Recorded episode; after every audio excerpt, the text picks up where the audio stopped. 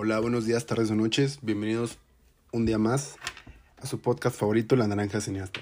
El día de hoy vamos a tocar un tema que nos concierne mucho a los mexicanos y yo creo que a las personas que amamos el cine en general, que es un top 6 de películas mexicanas que deberían ver. La mayoría se encuentra en plataformas digitales de streaming o incluso en YouTube.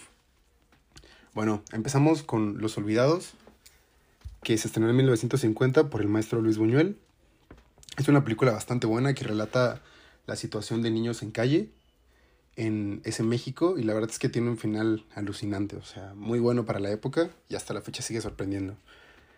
Existe un final alternativo en YouTube también que se puede ver, nada más que, pues bueno, yo considero siempre que se, tiene que dejar la obra del director como, como la pensó, ¿no? En el puesto número 5 tenemos Arráncame la vida del 2008 de Roberto Schneider. Esta es eh, bueno, el guion está inspirado en un libro, es una novela homónima de una mujer que trata de romper los paradigmas en el Puebla de 1930. En el puesto número 4 tenemos Y tu mamá también, del 2001, de Alfonso Cuarón. Esta es una película increíble, la verdad, ya que tenemos dos amigos que se enamoran de una mujer mayor, a Gael García Bernal y a Diego Luna, en una actuación bastante sobresaliente para la época. Y yo creo que uno de los imperdibles. Es complicado encontrar esta película. Yo me tardé mucho en, poderla ver, pero esperemos que en su mix-up cercano la, la, puedan comprar. En el puesto número 3 tenemos Macario, de 1960, de Roberto Gabaldón. Esta fue una película nominada al Oscar por Mejor Película Extranjera, bueno, Mejor Película de que, que no hable en inglés, ¿no? Así lo, así lo categorizan en los Oscars. En general, esta película está inspirada también en un, eh, en un libro y trata sobre un indígena atormentado que su sueño frustrado es quererse comer un, pavo, ¿no? O sea, de ahí parte esta, esta.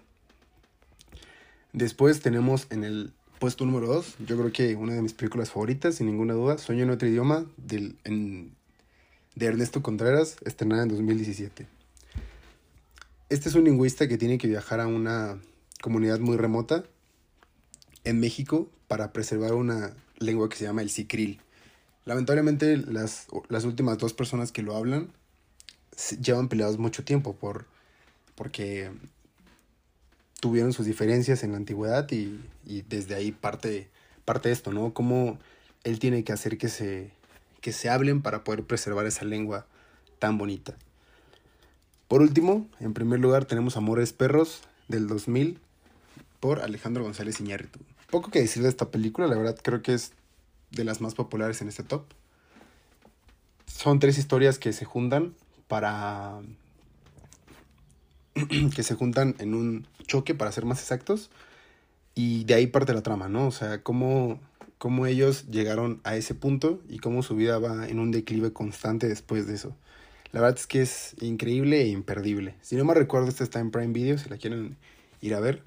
Y pues bueno, esto fue todo por el podcast de esta semana.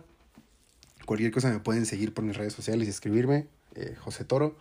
Y muchas gracias por haber sintonizado todavía más La Naranja Cineasta. Hasta luego.